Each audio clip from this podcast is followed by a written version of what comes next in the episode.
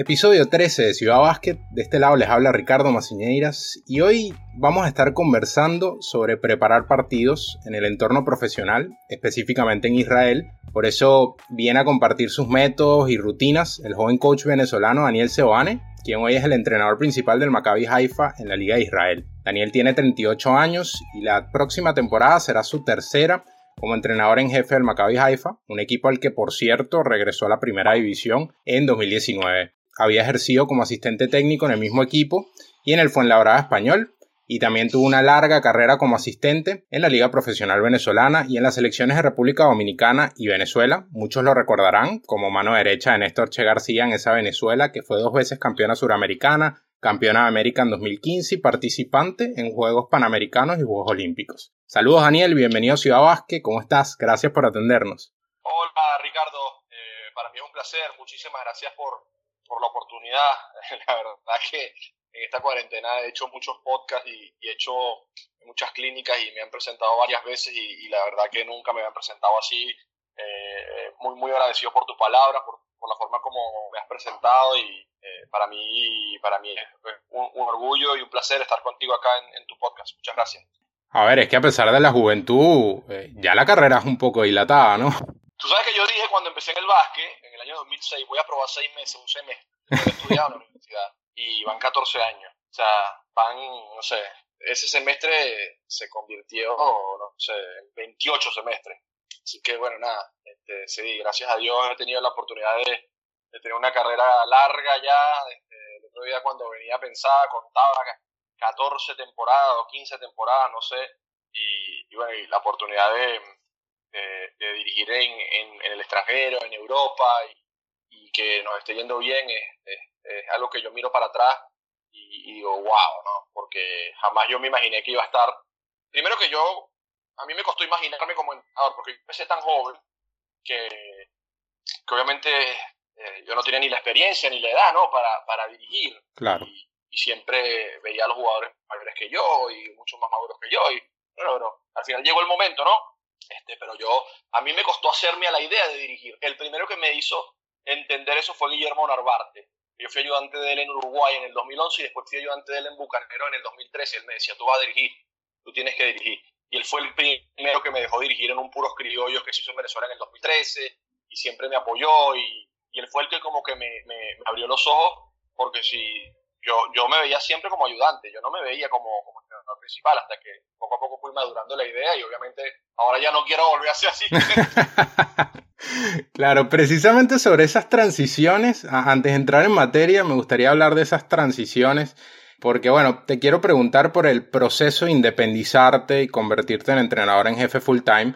Eh, muchas veces te tocó dirigir por tu cuenta en la LPB, ya sea por eh, alguna ausencia, algún técnico, una suspensión, estos casos que comentas también. También dirigiste en la Liga Nacional de Venezuela, que para quienes nos escuchan, en su momento fue la segunda liga más importante del país. Eh, pero bueno, cuando firmas en Israel, ya finalmente eres full time como entrenador principal en otro país, en otro entorno. ¿Cómo te sentiste siendo quien tenía la última palabra, quien distribuye las tareas de tus recursos humanos? ¿Fluyó todo?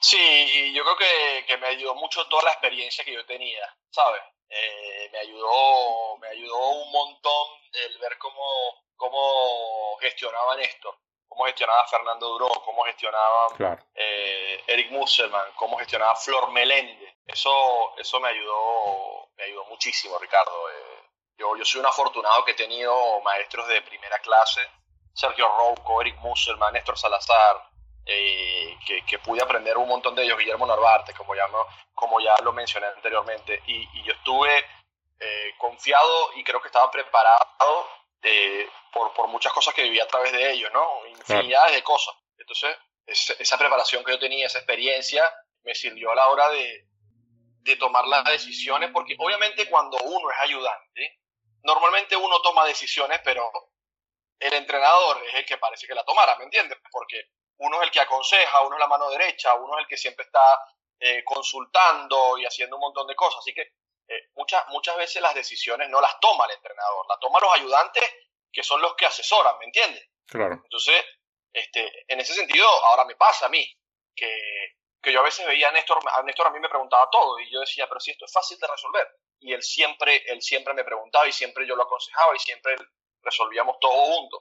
Y ahora yo soy así, ¿me entiendes? No, no te estoy diciendo que, que, consulto todo, pero la mayoría de las cosas yo a mis ayudantes los involucro como me, como me involucraba Néstor a mí. Este, desde, desde la hora de práctica, desde si pongo a este, si pongo al otro, si empezamos con este, si empezamos con el otro, si a este jugador lo vamos a mandar para la izquierda o para la derecha. Es un trabajo de equipo, ¿sabes? Es una, una, una gestión de, tres o cuatro personas, que al final uno es la cara, pero, pero hay mucha gente trabajando atrás. El preparador físico toma muchas más decisiones a veces que el propio entrenador. El fisioterapeuta, que a veces viene y te dice, este no puede jugar hoy. Y en esto yo aprendí mucho porque obviamente en la selección Néstor eh, eh, consultaba con Germán, consultaba con Leticia, consultaba conmigo, consultaba con Osvaldo Narváez, con Álvaro González, con Caco, era un, un, monstruo de muchas cabezas, ¿me entiendes?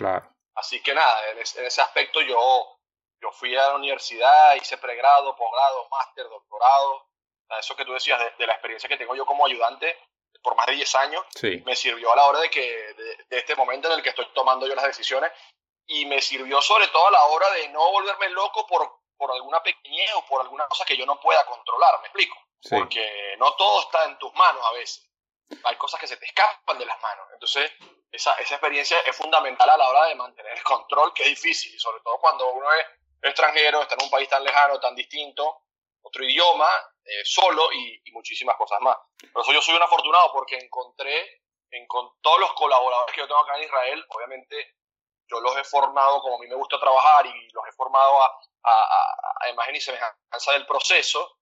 Eh, todos los colaboradores que yo tengo acá son de primer nivel y son súper importantes para mí. Y bueno, ¿te fue bien? Terminaste, bueno, en ese año que comentábamos, terminaste siendo campeón con el Maccabi Haifa en la segunda división, volvió a donde tenía que estar ¿Te tocó pagar alguna novatada en, en, esa primera temporada como entrenador full time, entrenador en jefe, o ya haber sido asistente y todo esto que hablamos eh, te salvó de eso? No, no, me salvó, me salvó, me salvó. Me salvó, porque aparte era un equipo de mucha juventud. Eh, yo tenía dos o tres jugadores de 20 años. Eh, los extranjeros eran jóvenes también, así que no, no, me, no me pasó nada al revés, le pasaba a ellos, ¿me entiendes? Yo era el que los, el que los encaminaba. Este, pero, pero sí, este, no, no, no me, no me ocurrió nada que me acuerde en este momento, alguna novatada, gracias a Dios. Me han pasado miles de novatadas en mi vida, claro. en mi carrera, pero en, esa temporada en particular no. Bueno, excelente. Pasemos, pasemos a la materia, Daniel. Hay particularidades culturales y sociales en Israel. Se conoce como una tierra de mucha espiritualidad. El judaísmo tiene su día sagrado todas las semanas. Y también hay detalles como el servicio militar obligatorio, que lo bajaron recientemente a dos años y medio ¿Cómo benefician o afectan eh, estos detalles al momento de asentarte, armar una rutina, trabajar? No, bueno, yo no, creo que, no, me afecta ni me beneficia, es como todo, ¿no? Acá a la semana eh, se trabaja de domingo a viernes, en vez de hacerla de, lunes a sábado, a ver, son los mismos días, ¿me explico? Sí. Eh, la semana, la semana, la primera vez que me pasa, la primera vez que, que, yo tuve ese choque cultural fue un día que fui a la oficina un viernes, la oficina estaba cerrada. Yo no entendía nada. Y, tampoco sabían cómo explicarme, ¿me entiendes? Eh, ya yo me acostumbré. Yo me acostumbré que yo los domingos son días de trabajo y los viernes hasta mediodía y como mucho, ¿no? Y, ya, y aparte, y quizá hay hasta menos días, porque eh, hay mucha gente que el viernes lo toma normal.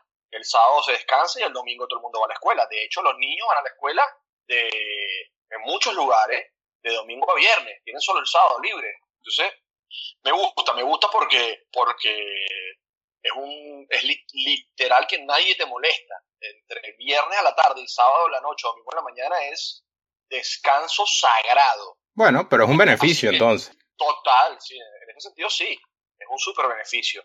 Y ya me gusta, me, me gusta un montón, estoy súper acostumbrado, los viernes se hacen cenas de Shabbat, este, la, la, la llevó bastante bien. Y bueno, y con respecto a la otra pregunta, no es que sea tan estricto el tema del servicio militar. Obviamente para algunas personas sí, para otras no. Yo como, lo estoy, yo como estoy en el mundo del básquet, a mí yo no lo veo tan fuerte porque los jugadores tienen permisos especiales. Eh, si bien yo he tenido muchos jugadores que han ido al ejército, incluso he tenido jugadores que estaban en la armada y otros que estaban en, la aviación, pero no todos hacen el ejército de la misma forma. Sobre todo los que tienen habilidades especiales eh, le, les dan beneficio. Van menos horas, las tareas son menos, menos, menos complicadas.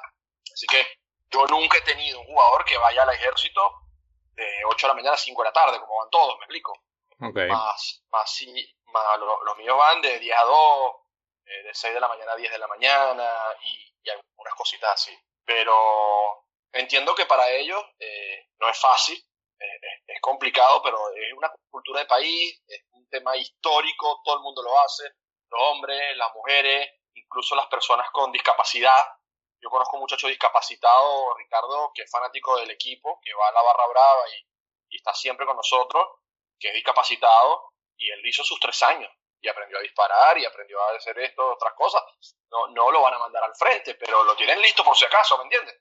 Y en ese momento de, de, por ejemplo, ponderar ese valor espiritual que puede tener, por ejemplo, ese día sagrado, la unión, lo que me comentas, ¿te da algo adicional? No, no, a mí no me da algo adicional. Yo, yo, respeto mucho el, judaísmo, una religión que, que, yo no sabía nada de ella antes de venir acá. He aprendido a respetarla, eh, pero a mí, salvo cuando voy a Jerusalén, no me da, no me da nada adicional, para nada. Este, de paso hay como todos, ¿me entiendes? Yo tenía la creencia de que, de que el judaísmo era una religión en la que todos eran ortodoxos y en la que todos seguían eh, la Torá a cabalidad, y no es así. Claro. En Israel, de, casi 9 millones de habitantes que hay, sumando, sumando todos los que, los que vivimos en este país, eh, solamente el 11%, ah, si no me equivoco, creo que ahora es un poco más, es, es eh, ortodoxo, ¿me explico?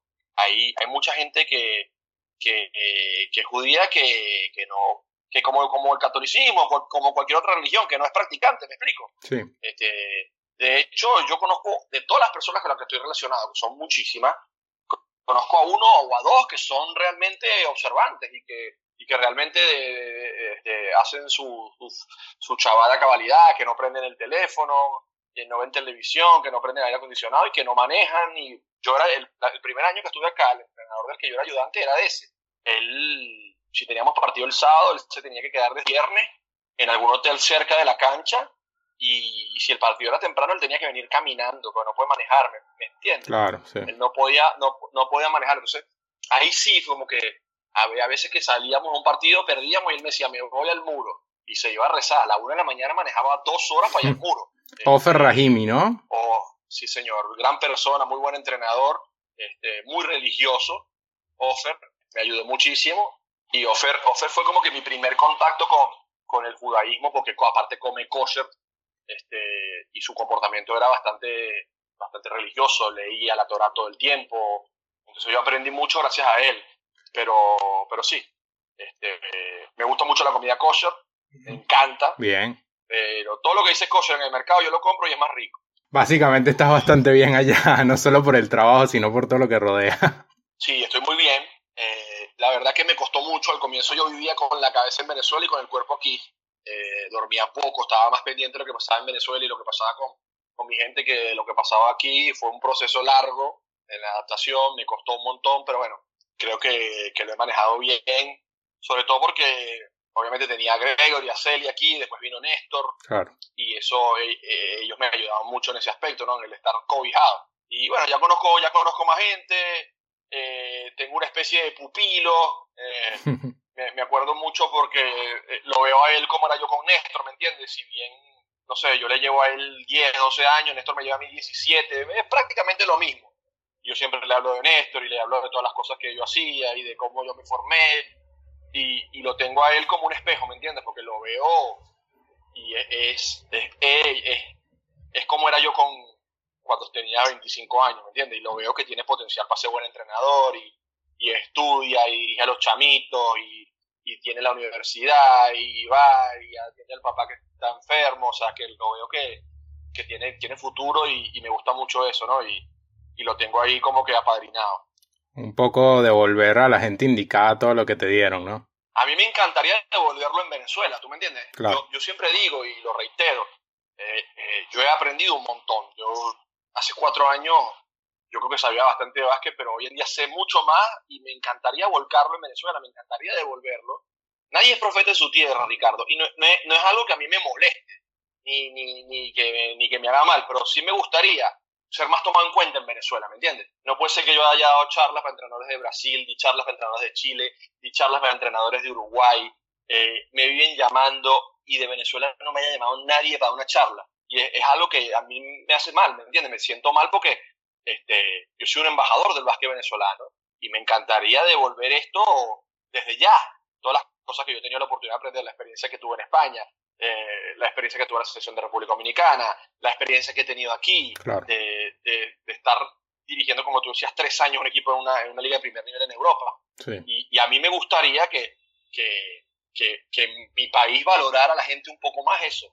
Y bueno, espero que su, que su momento llegue, pero, pero me, no, no, no te digo, me, me llama la atención, pues, porque en esta cuarentena en la que todo el mundo se puso tan de acuerdo y todo el mundo estuvo el medio tan altruista, en, Venezuela, si bien la organización está comenzando, a mí no me llamó nadie para hacerme ni una pregunta. Bueno, esperemos que ahora que la asociación de entrenadores quede formada y empiecen proyectos en paralelo y con Néstor Salazar ahí, que te conoce y sabe lo que estás hecho, eh, que empiecen a haber enlaces, ¿no? Y, que puedas participar también. Seguro. Ahora bien, Daniel, terminas de jugar un partido y ves que tienes en agenda el próximo en una semana.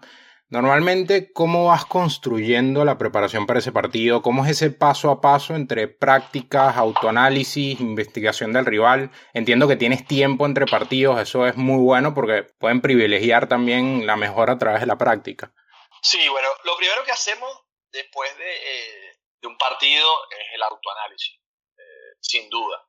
La mayoría de las veces nosotros hacemos el autoanálisis individual, eh, sobre todo cuando son correcciones, el análisis lo hacemos de, de, manera simple, uno con uno. No, no, soy, no me gusta mostrarle a los, a los jugadores los errores frente, al, frente a los compañeros. A veces sí, obviamente, si es algo muy grave, si es algo que, que sea muy importante, lo hacemos, pero el tema de la preparación del juego siguiente comienza con el, con el, con el análisis propio y, bueno, y después lo vamos construyendo lentamente, porque a veces uno comete el error de, pensar mucho en el rival y dejar de pensar en uno mismo, ¿me entiendes? Entonces uno se hace esclavo del scouting y se hace esclavo de, saber todo del rival y, se descuida uno. Eso yo lo he aprendido con el tiempo, ¿sabes? Eh, lo he aprendido con el tiempo. Yo antes estaba muy pendiente de los otros cuando era asistente y capaz eh, eh, no, no, no estabas tan pendiente de, ti mismo. Así que empezamos siempre con, con el tema nuestro, sin importar contra quién jugamos, tratamos de, siempre hacer análisis de nosotros y después lo vamos construyendo en la práctica. Nosotros ya estamos viendo cosas y vemos videos y vemos tendencias, sobre todo tendencias. Hoy en día yo estoy, estoy muy abocado a la tendencia más que a los sistemas o, o, más que a determinada situación, a tendencias de equipo y a tendencias individuales. Por ejemplo, si un equipo es muy bueno en la carrera, ya empezamos a trabajar transición defensiva. O si un equipo juega 40 pick and por juego, el próximo rival, empezamos a trabajar defensa pick and. Y así lo vamos construyendo, ¿no? Eso desde el punto de vista de, la táctica. Y, hacemos trabajos individuales. Por ejemplo, si un equipo defiende de X o Y forma, tratamos de hacer cosas de, técnica y táctica individual y de equipo eh, en base a, lo que vamos a, jugar. Por ejemplo, si un equipo hace atrapa, ¿no? si un equipo le gusta hacer fondo en el lado, empezamos a trabajar técnica táctica individual de, equipo para, para, solucionar los problemas que te pueda presentar el próximo rival. Más allá de que eso ya es un paquete táctico que uno tiene armado, nosotros tenemos armado siempre tres o cuatro soluciones contra cada problema. Si, si un equipo es, es, muy bueno o le gusta hacer algo siempre, eso, eso lo, lo enfatizamos en, en, la semana. Si un equipo defiende zona o salida de presión, lo que sea, ¿no? Eh, por lo menos aquí en Israel, en Israel presionaba mucho a Gregory. Nosotros el año pasado no pudimos tener, no pudimos tener a un suplente de Gregory sólido. Entonces Gregory tenía que jugar muchos minutos. Entonces, ¿qué hicimos nosotros? Lo entrenamos mucho, que subía la pelota a Néstor o subía la pelota a otro jugador. Entonces, lo que teníamos entrenado era que si la subió un alero, jugábamos un sistema, si la subió un grande, jugábamos el otro sistema y, y entonces de un, de un posible problema que nos generaba un rival, ya nosotros generábamos una ventaja porque de una vez Gregory se iba al lugar a donde él tenía que estar después de hacer el primer pase y, ya estábamos jugando, ¿me explico? Sí, sistemático. Que, que de, de, de, problemas que nos generaba un equipo o de, o alguna táctica que, que, nos querían hacer en contra, nosotros, nosotros resolvíamos así. Y ya después, eh, Ricardo, ya cuando estamos más cerca del día de partido, nosotros lo primero que mostramos son los individuales. Mostramos video individual de, del rival. ¿Por qué? porque yo quiero conocer primero al individuo y después al equipo, porque en base a las tendencias individuales es que después se generan las tendencias colectivas. Yo lo que no quiero es estar después mostrándole cuando se mueve un sistema, yo, yo lo que no quiero, yo quiero que, perdón, lo que quiero mostrarle es, si jugamos un, si lo vemos jugando un pick and roll, cuando ya mostramos el colectivo, después de haber mostrado los individuales, ahí le decimos, ven, le dijimos que Ricardo Maciñeira o fulano de tal va a la mano derecha. Es en este sistema donde él va a la mano derecha. Entonces, así es que nosotros estamos construyendo eh, el, el, tema de los videos. El día de partido hacemos un video cortico en la mañana de soluciones. Por ejemplo, si ellos, si ellos defienden el pick and roll de esta manera, nosotros se lo vamos a atacar de esta manera. Y, y lo hacemos con video. Este, por ejemplo, bueno, buenos ejemplos de partidos anteriores. Por ejemplo, si, si, y algo que me pasaba mucho en Fuenlabrada, que, que Néstor me decía, no hagas video con ejemplo del Real Madrid. Son demasiado buenos. Entonces nosotros no vamos a poder hacer eso, o no lo hacemos a ese nivel. No hagamos video con ejemplo del Real Madrid o del Barcelona, porque son un nivel altísimo. Entonces, y, y, nosotros tenemos un sistema, a ver, eh, a mí me gusta mucho el tema del video, yo trabajé el, trabajo el video hace 14 años y hemos evolucionado mucho en ese aspecto, ¿me entiendes? Nosotros editamos es que somos capaces, digo somos porque somos, junto conmigo, mis dos asistentes también lo hacen, me movemos a los jugadores, le ponemos blanco y negro, le metemos una pelota, este, y hacemos muchos ejemplos divertidos, ¿me entiendes? Por lo menos si hay un jugador que, nosotros a los jugadores que defienden el pick and roll muy abajo le decimos que se quedan como un arquero, protegiendo el aro, entonces ponemos un arquito abajo del aro, este, no sé, agrandamos, achicamos, y, y a los jugadores le, por la verdad gozábamos un montón, pero los jugadores se morían de la risa. Eh, y aquí también. Y, y, eso, eso lo tenemos bien armado y es parte de la cultura de, de trabajo mía y obviamente de todos los equipos en los que yo estoy. Eh, así que bueno, así vamos terminando. Obviamente les entregamos un papel. Por ahí el día que, que mostramos los individuales, le, mostramos, le, le entregamos un, un, reporte.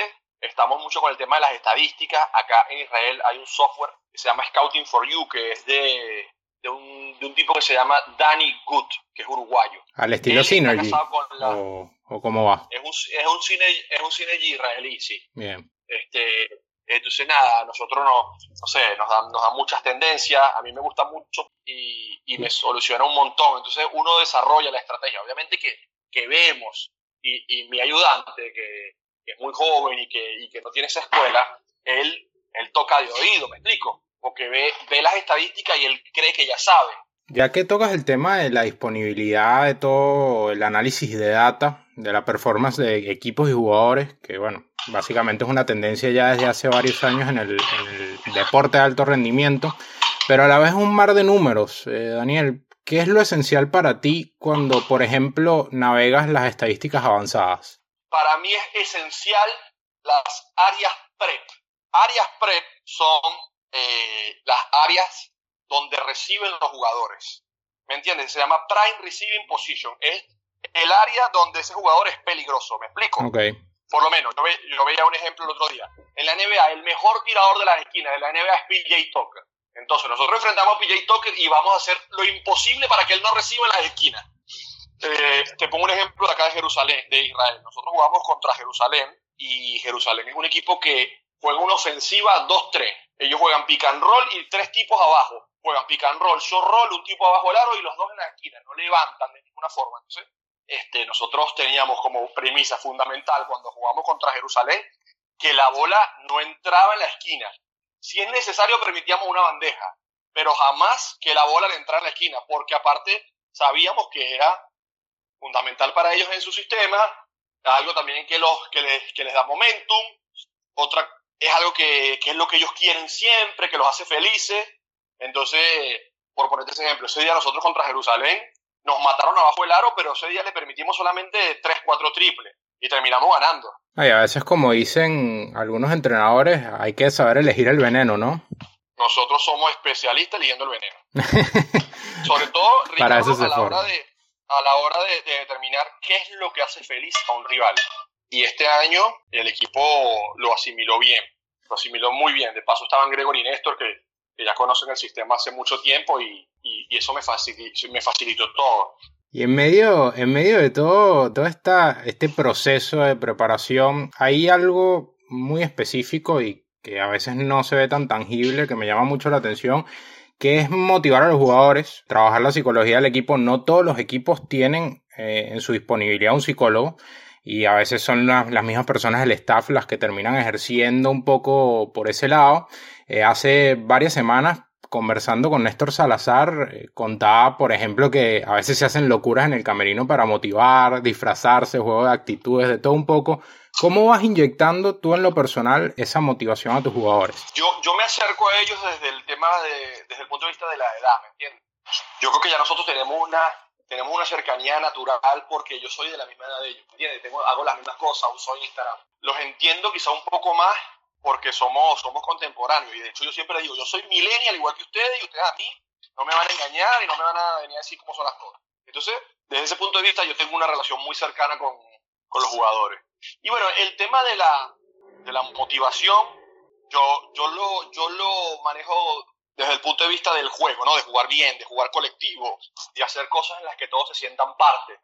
Este, yo soy un entrenador que me gusta mucho el juego de pase, que me gusta mucho el juego de, de cambiar y de ayudarse los unos al otro. Y por ahí creo que genera el tema motivacional, ¿no? De, de hacerlos todos partícipes y de que un chiquito pueda defender un grande y de que un grande pueda defender un chiquito y de que todos hagan todo. Este, obviamente a veces es difícil, obviamente eh, a veces eh, tengo, tienen problemas de autoestima, tienen, tienen problemas en su casa, hay algún par que va al ejército y, y hay que estar lidiando con cosas. Eh, lo más importante, Ricardo, y en esto yo tuve muy buenos maestros, es reconocer quién necesita el castigo y quién necesita la palma de la espalda, quién necesita que le griten y quién necesita que le hablen al corazón, ¿entiendes? ¿Quién necesita que lo multen? Creo que, que mientras uno como entrenador o como, o como gerente de recursos humanos, que eso es lo que terminamos siendo nosotros los entrenadores, más rápido podamos reconocer eso, mejor nos va a ir. Por ejemplo, te pongo un caso. Gregorio Echenique, que es un alma, un alma de Dios. Hmm de los mejores jugadores, personas que conozco, educado como nadie, jamás una respuesta, todo sí señor. Bueno, tú lo conoces, ¿no? Sí, sí. A, Gregory, la forma de llegarle, Musselman le llegaba que le gritaba y de arriba abajo y, ¿sabes? Y el tipo le respondía, ¿me entiendes? Algo rarísimo. Porque Gregory es súper tranquilo, es un tipo bajo perfil, pero Musselman lo gritaba y le decía tres groserías y el tipo se convertía en un monstruo, ¿me entiendes? Entonces, esa es la habilidad para reconocer, eh, porque capaz hay tipos que son de más carácter y tipos que tienen una personalidad más fuerte y que le hablas así y chocas con ellos. Entonces eh, hay, que, hay que aprender a reconocer rápido cómo tratar a cada jugador y cómo sacarle lo mejor de sí a cada jugador, porque no todos son iguales y como te decía anteriormente, esta es una gestión de personas, es una gestión de, de gente, no son robots que todos te van a responder igual o que todos van a, a, sentir igual. Entonces creo que que esa es una de las grandes cosas que, que tiene Néstor. Él sabe cómo llegarle a cada jugador de forma distinta. Capaz hay uno que ni le habla, ¿entiendes? Y los buenos días le da. Y le saca muchísimo. O capaz hay uno que lo llama y lo invita a comer. Y yo aprendí mucho de eso y creo que me parezco mucho a él en ese aspecto.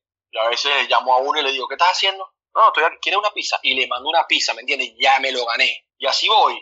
Y a veces me peleo. Con ese que le mandé pizza una semana antes, lo saqué a la práctica, ¿me explico? Que esa es otra cosa que me ha tocado hacer. Yo jamás pensé, yo jamás vi a Néstor sacar a alguien de la práctica, jamás. Y ya yo aquí un par de veces le he dicho, te vas, ¿me entiendes? Porque, porque a veces se confunden, que me, porque soy joven y tengo confianza con ellos, pero yo los marco rápido, los espero y rápido este, los saco a la práctica, que es una costumbre muy común aquí en Israel, de sacar a los jugadores de la práctica. Pero que es un irrespeto para ti en ese sentido para llegar a ese punto. Que te contesten o que paten una pelota, no sé, algún, algún tipo. Normalmente son con los jugadores jóvenes. Te aseguro que Gregory y Néstor jamás hacen un acto de eso. claro. otro extranjero de experiencia. Este, pero que te contesten, eh, por lo menos, la última vez que me pasó. Yo le digo a los jugadores jóvenes, no se pongan, cuando vamos a hacer un ejercicio, no se pongan primero en la línea. Dejen que los los veteranos hagan y después no vayan ustedes de carne cañón. Yo tengo a uno que es bueno, 21 años, él juega bien, yo lo pongo mucho y él me ha dado, lo trajimos de segunda división y el tipo juega bien y ha mejorado un montón y así se ha convertido en parte importante del equipo. Y entonces lo veo, estoy explicando y está hablando. Se mete primero en la línea y lo hace mal. Y le digo, y me contesta, le digo, te vas de la práctica. Empezando la práctica. Se quedó afuera un rato con el preparador físico y después lo perdoné y lo traje. Porque aparte es otra cosa, Ricardo que para mí es fundamental. A mí se me olvida rápido, ¿me entiendes? Como digo yo en inglés, I don't, carry, I don't carry on. Yo no me llevo las cosas, yo no arrastro las cosas. Me peleé contigo, si al minuto se me pasa, se me pasa. Muy difícil que yo me quede resentido con alguien. Muy, muy difícil. Sabes que me cuentas todo esto y una de las primeras cosas que me viene a la cabeza es Greg Popovich, porque una de las cosas que solía decir eh, abiertamente que hacía y sus jugadores también, sobre todo sus estrellas, es desafiar precisamente a los jugadores de mayor cartel, a los jugadores estrellas y no lo que la gente pueda pensar que quizás es, bueno, va a desafiar al rookie por ser rookie. No, para nada, al revés. Hay que desafiar a los buenos y hay que poner de ejemplo a los buenos, ¿entiendes? Siempre, siempre. Todos tienen, todos tienen su función. Los, los, los, grandes, los pequeños, los veteranos, los jugadores de rol, por lo menos eh, te cuento una personal, ¿no? Flor Melende me mandaba a mí, me mandaba a mí a decir a los jugadores que salieran a entrenar. eh, ya, era, ya, era, ya, era, la hora. Te hablo del camerino. Oscar Torres, Pepito Romero, Axier Sucre, tres extranjeros o cuatro o cinco de primer nivel, Gregory Vargas, y de ahí para abajo, ¿tú me entiendes? y entraba yo para ese camerino, ¿y a quién le digo? Claro. ¿A quién? ¿A quién le digo? Porque me decir, ¿por qué me estás diciendo a mí? Y al primer rookie que veía le decía, fulano, vamos a entrenar duro para que todos me escucharan, que salgan, ¿entiendes? Entonces, los rookies y los jugadores jóvenes también tienen su función. Porque imagínate que le hubiese dicho yo a Oscar Torres, Oscar, vamos a que salgan a entrenar. Eh, tenía que respetar la jerarquía, ¿me entiendes? Claro, claro. Así que para todo, los, los, jugadores, obviamente, cada quien tiene su rol, cada quien tiene su experiencia, cada quien tiene su importancia en el equipo. Y muchas veces uno pone de ejemplo a los grandes, pero muchas veces también uno usa a, a los pequeños. Yo tenía uno aquí en Israel el año pasado que él no pisó la cancha en toda la temporada, habrá jugado 10 minutos, pero todas las prácticas, todas las prácticas, Ricardo, él era el sparring de Gregory que su rol en el equipo era fundamental, porque él marcaba a Gregory que lo sacaba de quicio. Pero te estoy diciendo que lo sacaba de quicio, porque yo le digo, a Gregory en los partidos lo matan. Y que nosotros vamos a estar, no, eso tenemos que entrenarlo también. Entonces, él era el oponente de Gregory, un 3 alto, fuerte de 18, 19 años, que, que lo hacía perder la, paciencia, lo mataba. Y eso a Gregory lo hacía bien, lo hacía, le hacía bien, ¿me entiendes? Y Gregory lo reconocía y Gregory lo valoraba. Así que este muchacho era importante para nosotros. Por eso, porque él, no jugaba, pero nos ayudaba a hacer un mejor equipo y a prepararnos mejor. Pero ¿cómo le haces entender eso al jugador? Eh, que no va a tener minutos, pero... Difícil. no, claro. Es, muy, es muy difícil. Claro, el jugador quiere jugar, Ricardo, el jugador quiere jugar. De hecho, terminó la temporada y me dijo, coach, me voy a un equipo segundo. Claro, obvio. Yo, yo, yo, yo, te, yo te digo una cosa, este, eh, yo soy yo soy, yo tengo una buena relación con los jugadores y, me creo que me, este, soy bueno convenciéndolo. A este no lo pude convencer, 18 años. El tipo se me quiso ir y se cerró que él quiere jugar y le expliqué, mira que ya tampoco es que vas a jugar 20 minutos, capaz te ponen 5 o 6. Es mejor quedarte aquí entrenando con nosotros, que tienes un buen sitio pesa, tienes un equipo que te va a pagar puntual todos los meses, tienes una cancha espectacular, tienes máquina de tiro, tienes el fisio a tu disposición, vas a entrenar con, con Don Smith abajo, que es el mejor jugador de la década en Israel, y vas a, y vas a ser el jugador 9-10. No te digo que te voy a poner todos los días, pero este año capaz te pongo un poquito más, de forma. Entonces claro. ahora lo que va a hacer, aquí en Israel hay una, una figura que se llama el doble ticket. ¿Qué pasa? Que tú prestas a los jugadores a un equipo de segunda división, te pones de acuerdo y el jugador puede jugar en primera y en segunda. Ah, bien. ¿Me explico? Tipo cuando suban los jugadores de la G-League eh. en la NBA, por ejemplo, contratos de 10 días, cosas así. Exactamente, exactamente. Es como una... Entonces él va a jugar en segunda división, entrena mitad de la semana con ellos, entrena mitad de la semana con nosotros, y bueno, tampoco no lo voy a perder 100%, lo perdí al 50%. Así tengo a otro también, que ya el año pasado se fue. Eh, gestión, gestión, gestión. Yo gestiono más fuera de la cancha que dentro. Soy más administrador, gerente, eh, no sé qué otra palabra te puedo dar que dirigente que entrenador. Entreno dos, tres horas diarias y gestiono ocho, que no me gusta, ¿me entiendes? Yo soy entrenador de básquet, a mí me gusta estar en la cancha. A a mí no me gusta estar en una oficina, no me gusta estar hablando por teléfono y resolver cosas eh, por teléfono y, tener que reunirme y, tener que hablar con los jugadores en la oficina y llamarlo. No, a mí me gusta la cancha. Soy un, entrenador de práctica, de juego, no de, no de papel ni de ni de estar este, resolviendo cosas administrativas, pero toca, ¿me entiendes? Es parte del rol y mientras mejor lo hagas y más, y más rápido lo hagas, mejor, porque es algo inevitable.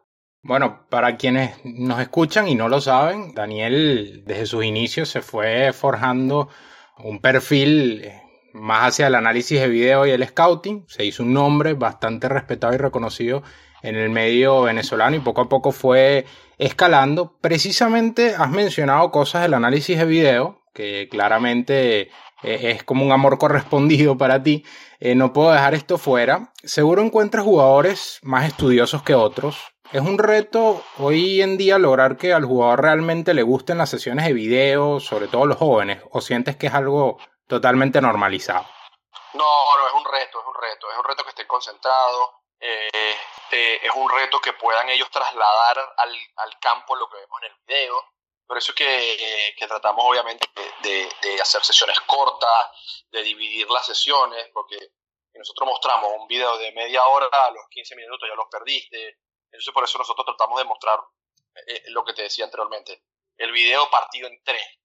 Este, obviamente hoy en día yo les mando muchas cosas por Instagram, les mando muchas cosas por WhatsApp, YouTube, está Hodel también, nosotros aquí no usamos Hodel.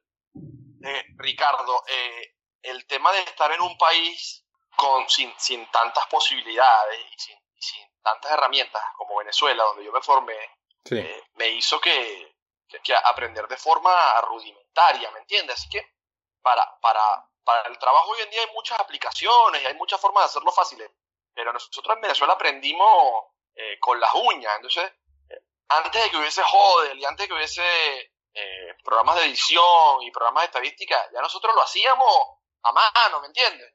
Eso, eso a mí, a mí me ha quedado muy marcado y no, hay muchas cosas que, que capaz es un error, eh, pero no, no he terminado de evolucionar en muchos aspectos porque, me, lo, porque lo hago bien con, como lo he venido haciendo toda mi vida. Por ejemplo, yo no he recurrido todavía ni al NAC ni a ninguno de esos programas de, de etiquetar porque a mí me gusta editar yo mismo, ¿me entiendes? Yo no quiero, yo no quiero, yo quiero ver completo y editar y, cortar y pegar yo mismo. Y, y así lo hacemos con, con, con los jugadores. Le, le mostramos eh, cosas básicas, cosas hechas por nosotros mismos y, y si hay que mostrarle individual se lo mostramos y si de equipo se lo mostramos. Y, y también eh, depende mucho el tema de, de, de, de la experiencia, ¿no? eh, y, de, y, de, y, de, y, y de, comprobar que las cosas funcionan. Porque por lo menos yo le muestro a Gregory Vargas un video de Edgar Sosa, un minuto, y ya no le tengo que mostrar más nada, ¿tú me entiendes? Sí. Y él va, va a hacer lo que yo le diga, o él capaz me va a sugerir, pero no voy a tener ningún tipo de problema.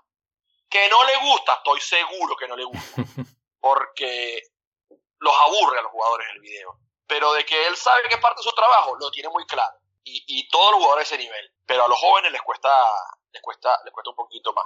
Yo soy de los creyentes de que hay muchos entrenadores hoy en día que dicen no, que no, que no hay que, que no hay que inundar a los jugadores de información, que no hay que sobrecargarlos. Yo pienso al revés, yo pienso al revés, Ricardo. Yo todo lo que sé quiero que lo sepan los jugadores. Entonces, yo le digo todo lo que sé, o trato de decirle todo lo que sé, pues ellos lo procesen, ¿me entiendes?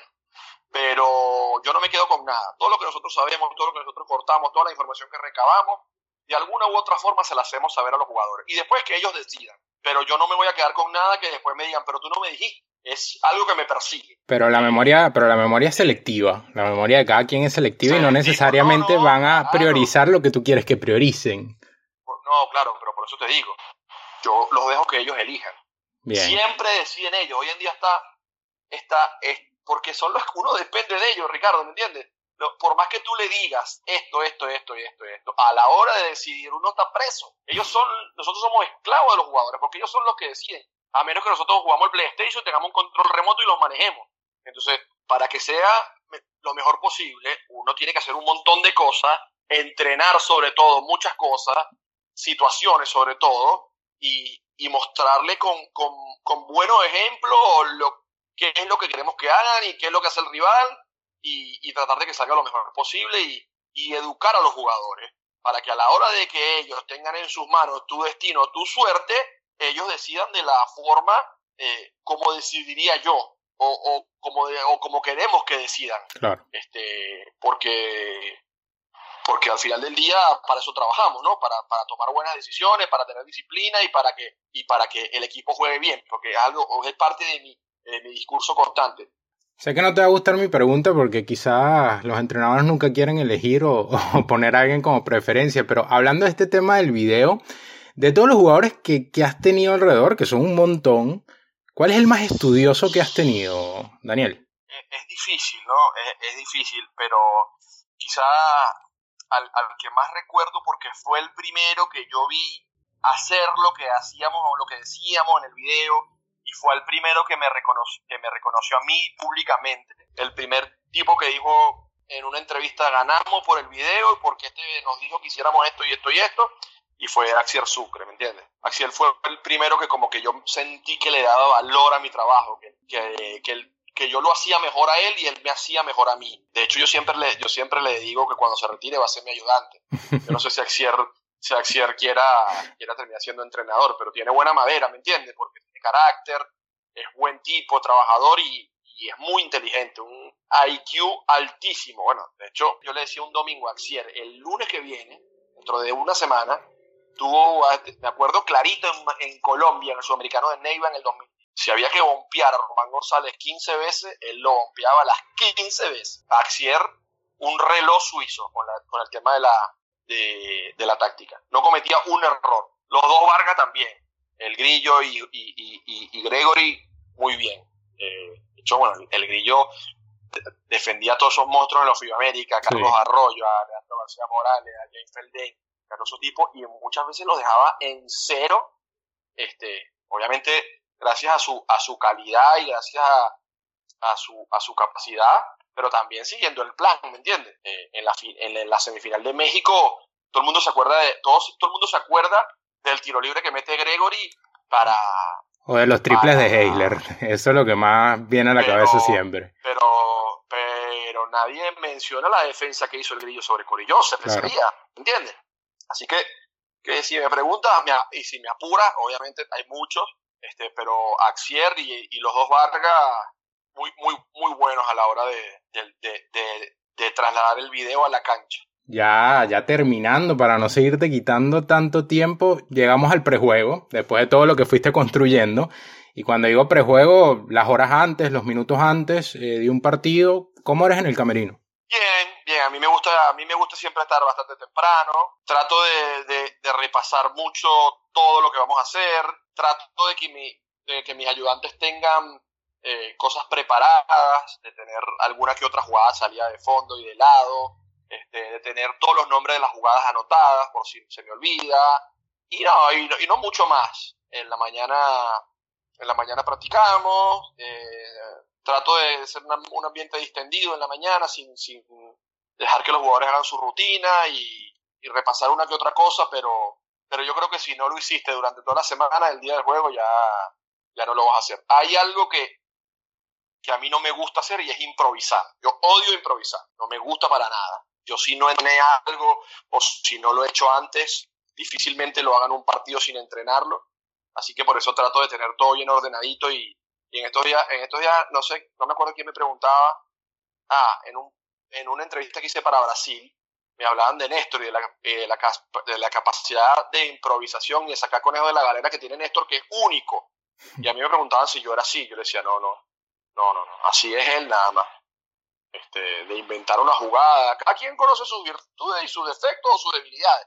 Eh, yo no tengo, yo no estoy ni cerca de poder inventar algo eh, al final de un partido. Yo siempre tengo todo anotado y, y, revisado.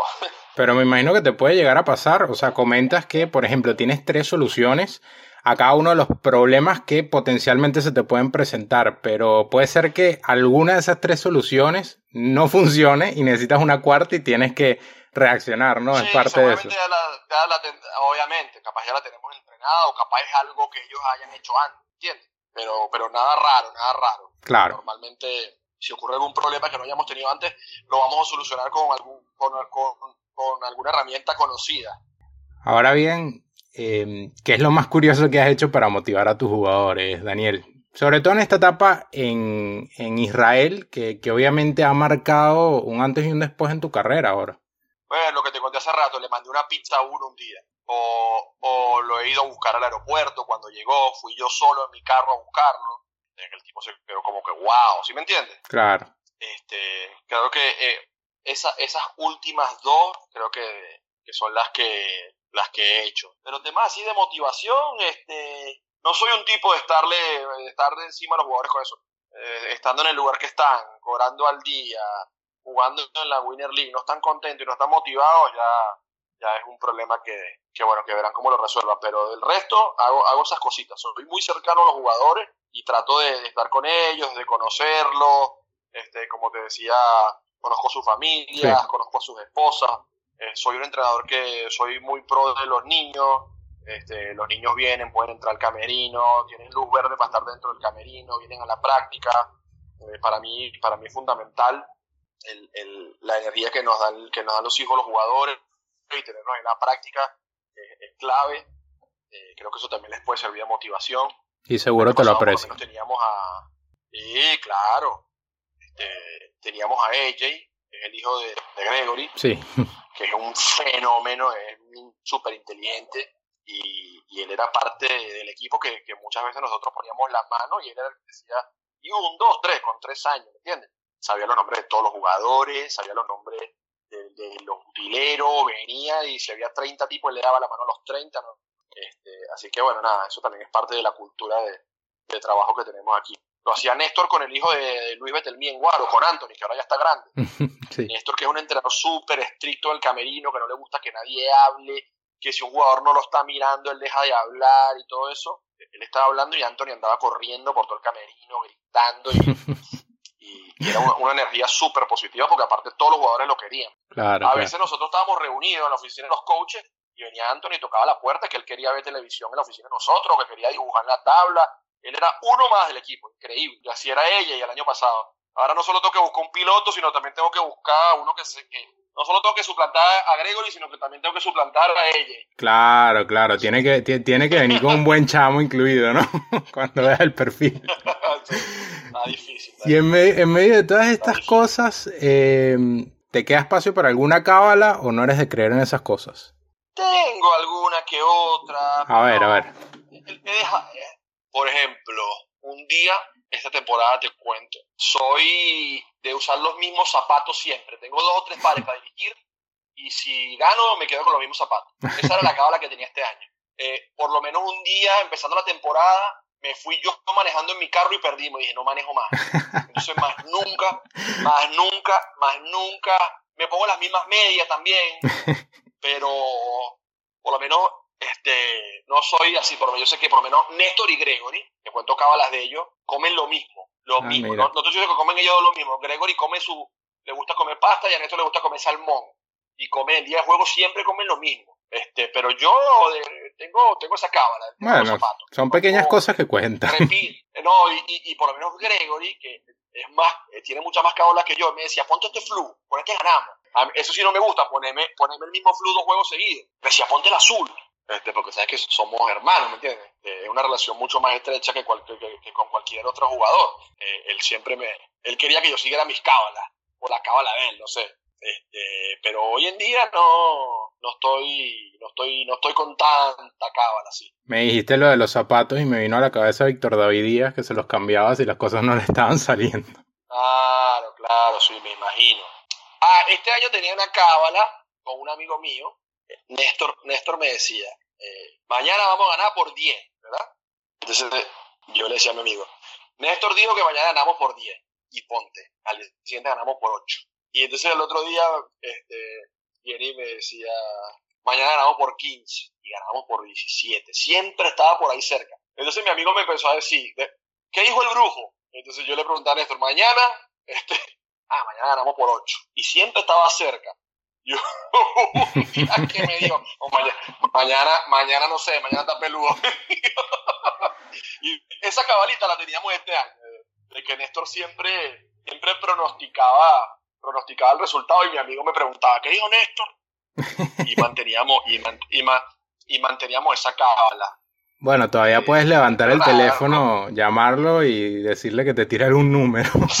no, y, siempre, siempre están pendientes los dos. Claro. Como te decía, si tú ves, Ricardo, te voy a dar, te voy a, dar este ejercicio. Te voy a dar este ejercicio y, y la próxima entrevista me lo respondo.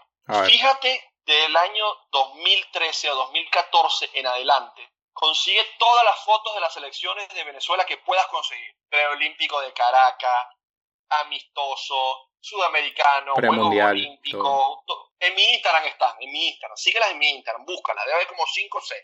Y fíjate al lado de quién estoy yo. En todas las fotos. Esa era una cábala. Ahora que me acuerdo. Y me llamaba, vente, ponte aquí. Y yo, yo lo llamaba a él, ponte aquí con Néstor. Yo salgo con Néstor en todas las fotos de la selección de los últimos 5, 6, 7 años, no me acuerdo. Esa era una cábala que él y yo teníamos. Ah, mira. Siempre juntos en la foto. Me queda la tarea, la busca. No, búscala para que te des cuenta que esa, esa es una cábala que nosotros, que Néstor, Néstor y yo, Néstor y yo teníamos. Eh, tenemos. De hecho, de hecho, fíjate, fíjate, por favor, fíjate la foto de, de la Winner League de este año. Bueno, que la foto cambió, porque cambió, porque cambió, porque cambió, cambiaron los jugadores y, y hubo otro, otra, otra temporada. O bueno, o fue una temporada distinta. Pero si tú te pones a ver en años anteriores y vemos el roster, no en la foto que está ahora, pero en la foto anterior salgo yo con Néstor. Teníamos, teníamos esa cabalita y la repetimos aquí en Israel también. Tremendo dato. Tremendo, tremendo dato. Sí, sí, sí, sí. Ya para terminar, y solo me queda agradecerte por estos minutos. Se viene una temporada de consolidación para ti.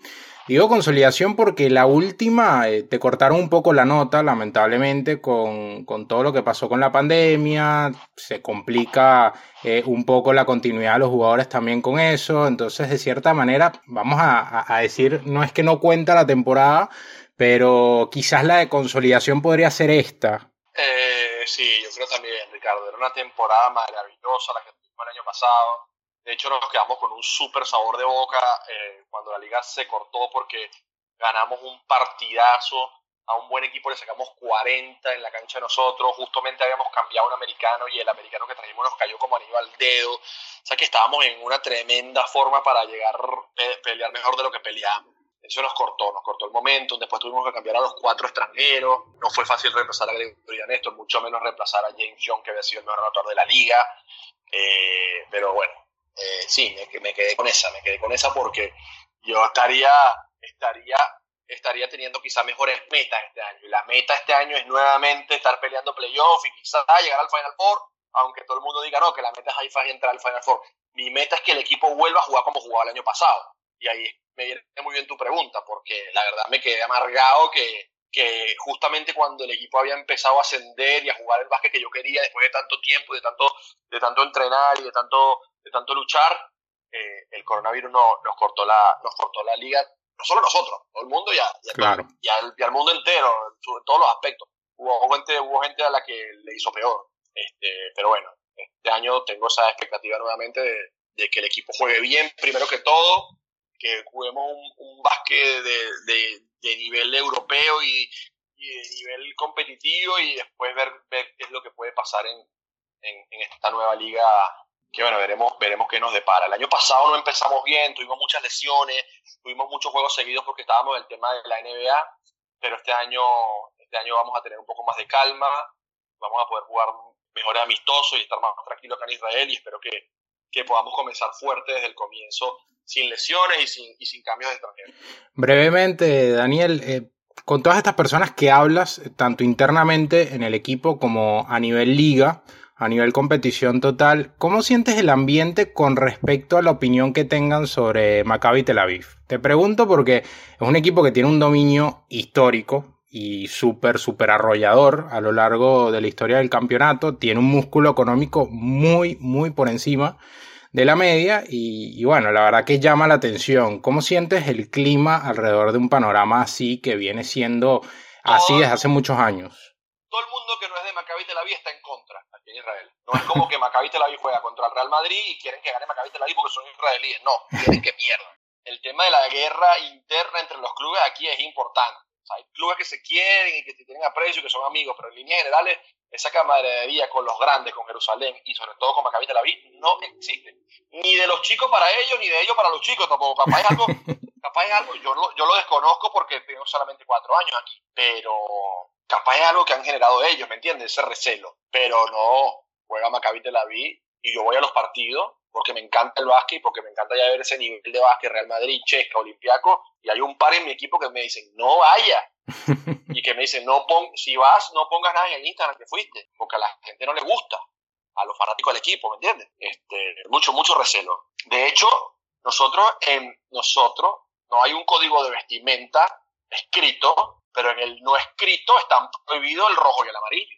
Amarillo es Maccabi Tel Aviv y rojo es Hapoel Haifa, que es el eterno rival de Maccabi Haifa, que que tiene 20 años en segunda división y este año subió y después de 20 años se va a volver a jugar el derby en primera, pues se jugó en segunda hace un par de años y fue todo un suceso. Si para un juego normal tiene que venir 100 policías, para este tienen que venir 300. El, este, el, tema es que lamentablemente no van a tener una situación normal por todo lo de la pandemia como para disfrutar de un, de un entorno lindo. Pues. Esperemos que, esperemos que se pueda jugar con gente después de enero, que es lo que dicen, que poco a poco, vamos a ver qué, vamos a ver qué pasa, pero, pero el tema de, del afecto por, por clubes eh, no, no, es, no es muy bien visto aquí no está y no se da mucho eso. De hecho, yo te, yo te digo, yo tenía una correa del reloj que era roja y un fanático me dijo, no te pongas más esa correa. Y tenía, no me acuerdo qué, ah, una funda roja del teléfono. Y vino un día el presidente del equipo y me dijo, aquí te regalo esta para que cambie la que tienes, era verde. Yo le decía, es que la tengo roja porque no veo el teléfono. Qué locura. a veces no lo veo. Entonces, nada, me regalaron una verde que se veía desde Venezuela. Bueno, Daniel, de verdad que, que, fue un gustazo poder haber contado contigo, eh, escuchar todas estas anécdotas, eh, mucho, mucho bagaje, muchos encuentros con grandes personas que te fueron ayudando. Y bueno, veo muchas ganas en ti de, de también ayudar a los que se te vayan cruzando en el camino. Muchísimas gracias por haberte tomado el tiempo de charlar de baloncesto. No, por favor, gracias a ti, Ricardo, por tenerme en cuenta. Me alegro mucho tu crecimiento, progreso y, sé que también tienes ganas de que el básquet Venezuela crezca y mejore y, desde tu lugar estás trabajando para ello y, bueno, espero, espero encontrarte pronto. Te mando un abrazo. Por ahí escuchaban la palabra de Daniel Seoane, entrenador en jefe o entrenador principal del Maccabi Haifa en Israel. Esto fue Ciudad Básquet.